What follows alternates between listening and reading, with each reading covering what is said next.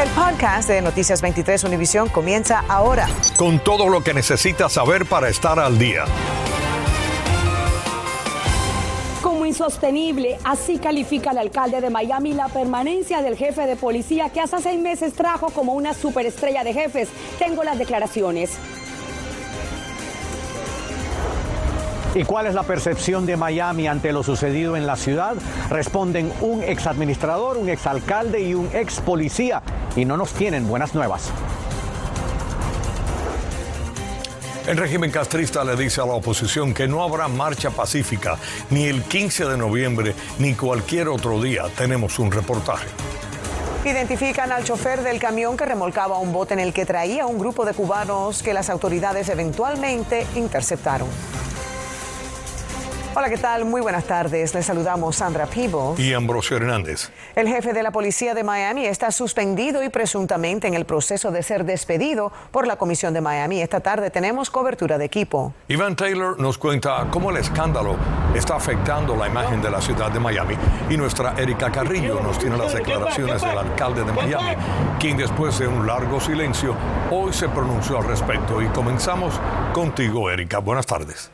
Lo primero que tenemos que decir es que los periodistas llevábamos aproximadamente tres, cuatro semanas intentando pedir entrevistas con el alcalde. Hoy hizo una rueda de prensa. Aquí solamente respondió 10 preguntas, siete en inglés, apenas tres en español. Y no quiso contestar cuando se le cuestionó si se hacía responsable por haber contratado al jefe Acevedo hubo la esperanza cuando eh, se contrató al jefe que nunca eh, estuviéramos en esta situación. Por primera vez en semanas de polémica, el alcalde Francis Suárez habló sobre la caída en picada de Art Acevedo, a quien presentó hace seis meses como una superestrella y el Michael Jordan de los jefes de policía, y ahora está suspendido y a un paso del despido. Mientras está claro que las calificaciones de Acevedo son amplias, a tu punto y pregunta, está claro también que su personalidad y su estilo de liderazgo son incompatibles eh, para esta ciudad.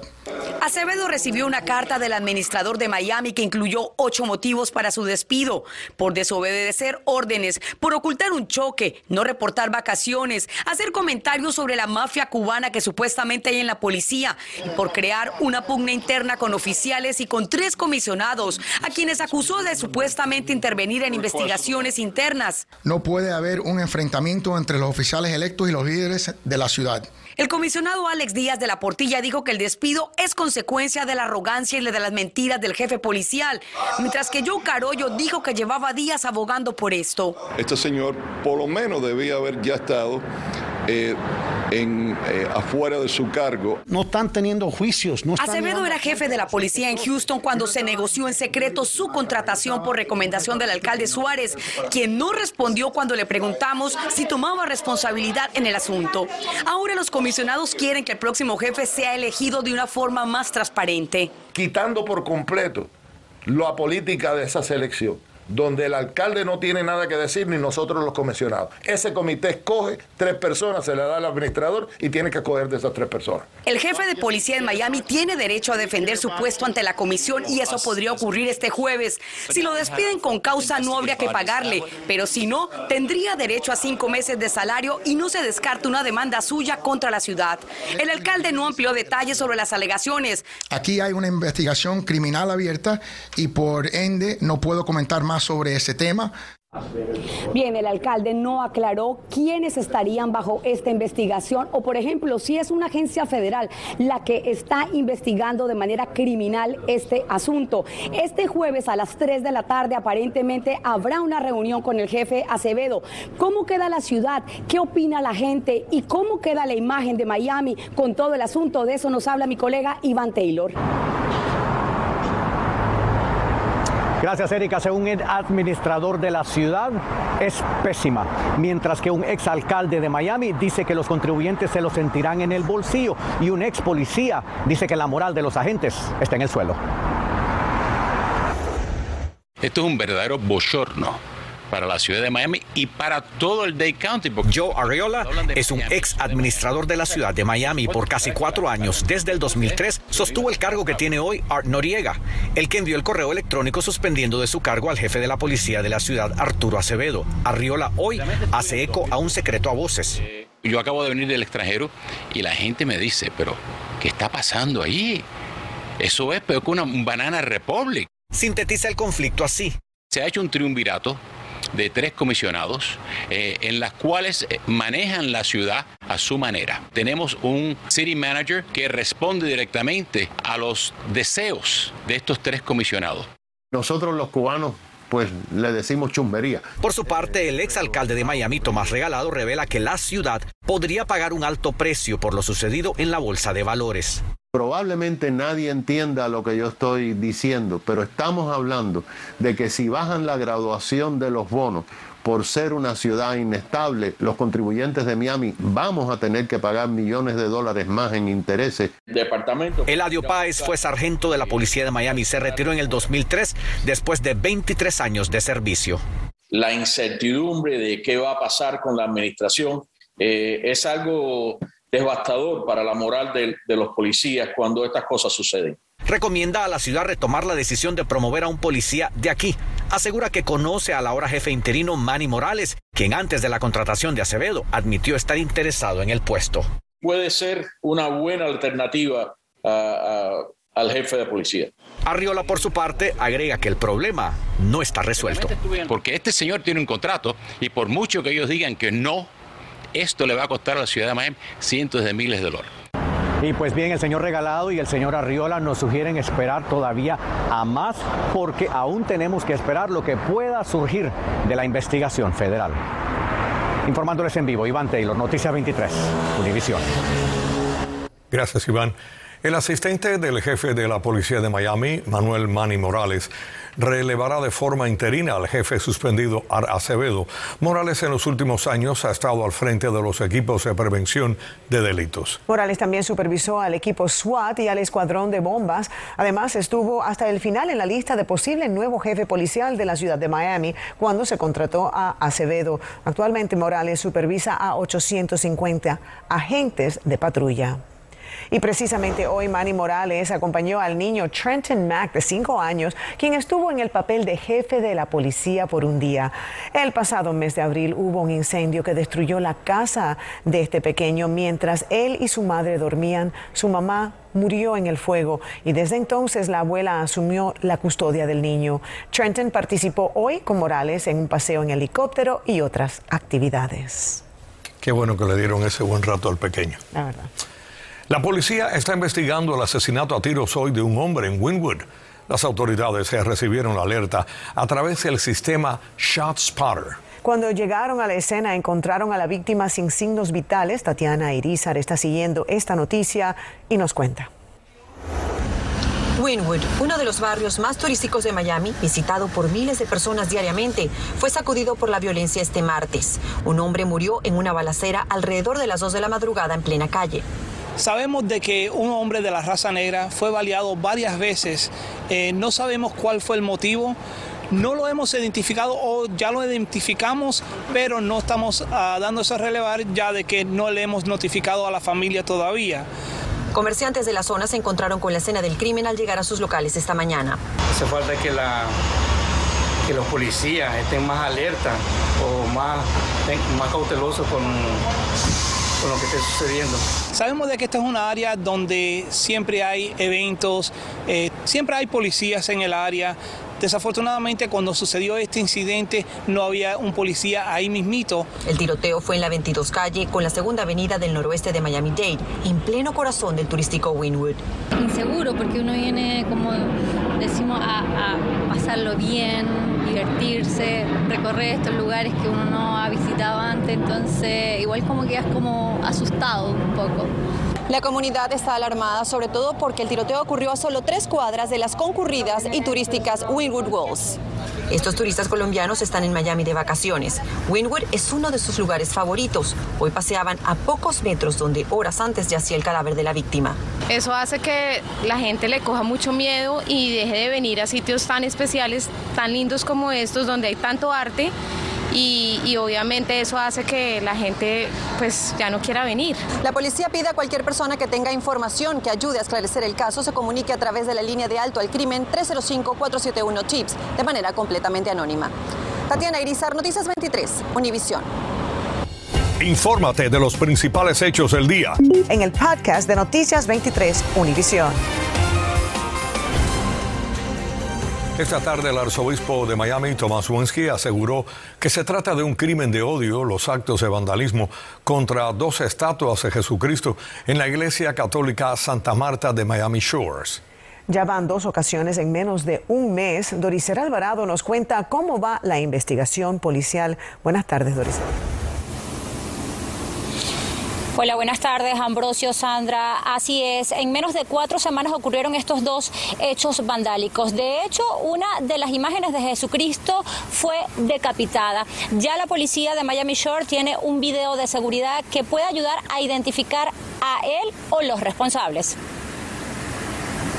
El ataque a las dos estatuas se produjo entre el 29 de agosto y el 30 de septiembre. Las imágenes de Jesucristo estaban ubicadas en la casa parroquial y en la entrada de la iglesia Santa Marta. Para el arzobispo de Miami se trata de un ataque directo contra la religión católica. Son crímenes, pero también son crímenes ah, inspirados por el odio, el odio a la religión católica y a los valores que defendemos como católicos. El arzobispo de Miami nos contó que el video de seguridad que grabó ambos incidentes ya está en poder de la policía de Miami Shore. Tenemos uh, un, un, video de un sujeto que estaba uh, tirando una, una piedra a una de las estatuas y como unos días después atacó más gravemente al, al, al segundo. Es muy triste, no tiene sentido ninguno para mí. El ataque generó también rechazo y tristeza entre los feligreses que asisten a esta iglesia, que según ellos trabaja para la comunidad. Es lamentable que ocurran estos tipos de, situaciones en contra de la, de la iglesia, porque en, general eh, la iglesia siempre ayuda al prójimo.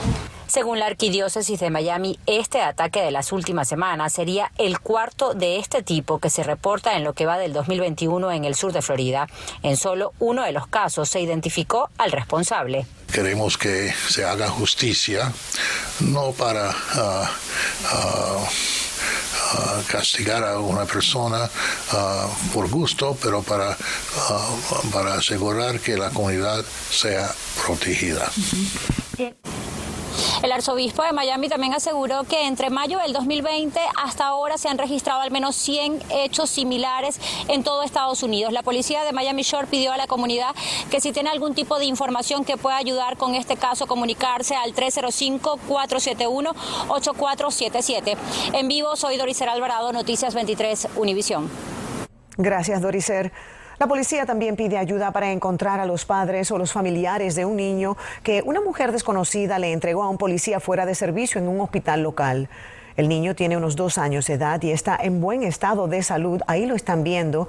Ahora se encuentra en custodia del Departamento de Niños y Familias. Si tiene cualquier información, llame a las autoridades.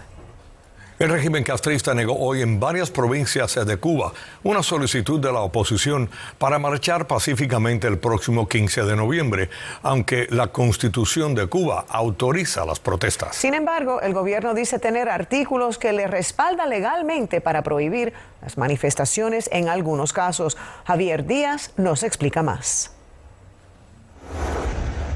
Eh, hacer una marcha La noticia la dio a conocer también el Ministerio de Justicia cubano, quien publicó esa carta donde no reconocen la legitimidad de la protesta, cuya fecha se cambió para el 15 de noviembre. Se le denegó la petición ya que es anticonstitucional. Por tanto, el ciudadano fue atendido correctamente según las normas establecidas en nuestra Constitución. Por supuesto que era lo que esperábamos. Así, en varias provincias como La Habana, Villa Clara, Las Tunas y Guantánamo, quienes habían entregado la solicitud fueron atendidos y despachados, alegando que no cumplieron con el artículo 56 de la Constitución que exige el respeto al orden público. Este derecho es eh, eliminado totalmente si la manifestación atenta en contra del sistema político socialista. Sin embargo, los integrantes del movimiento Archipiélago, quienes cumplieron con las normas de pedir el permiso e incluso con 45 días de antelación a la protesta, explicaron que en todo momento se trataría de una marcha pacífica.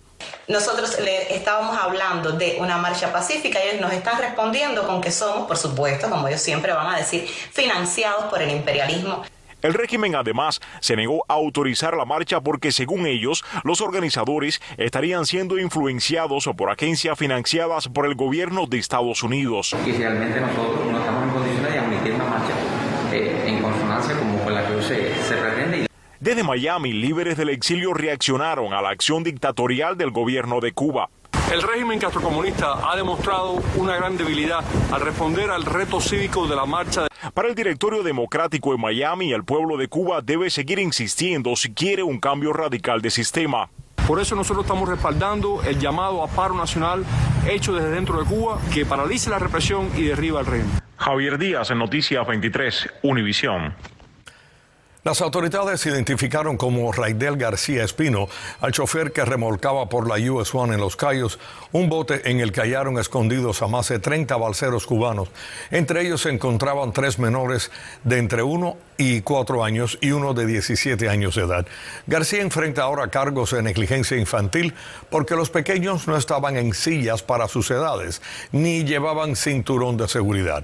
El grupo está bajo la custodia de la patrulla fronteriza.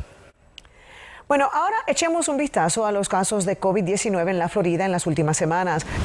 El Departamento de Salud informó que entre el primero y el 7 de octubre hubo 25.792 nuevos casos, la cifra más baja desde el 2 de julio. Las hospitalizaciones también han bajado de unas 17.000 en el mes de agosto a menos de 4.000 en octubre, esto según la Asociación de Hospitales de la Florida. Ahora veamos la cifra de los vacunados. Vamos a pasar a esa cifra.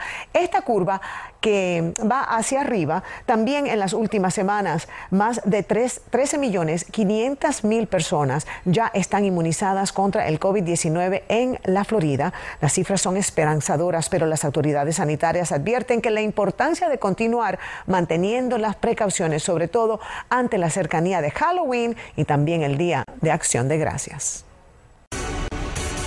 Bienvenidos a la información deportiva.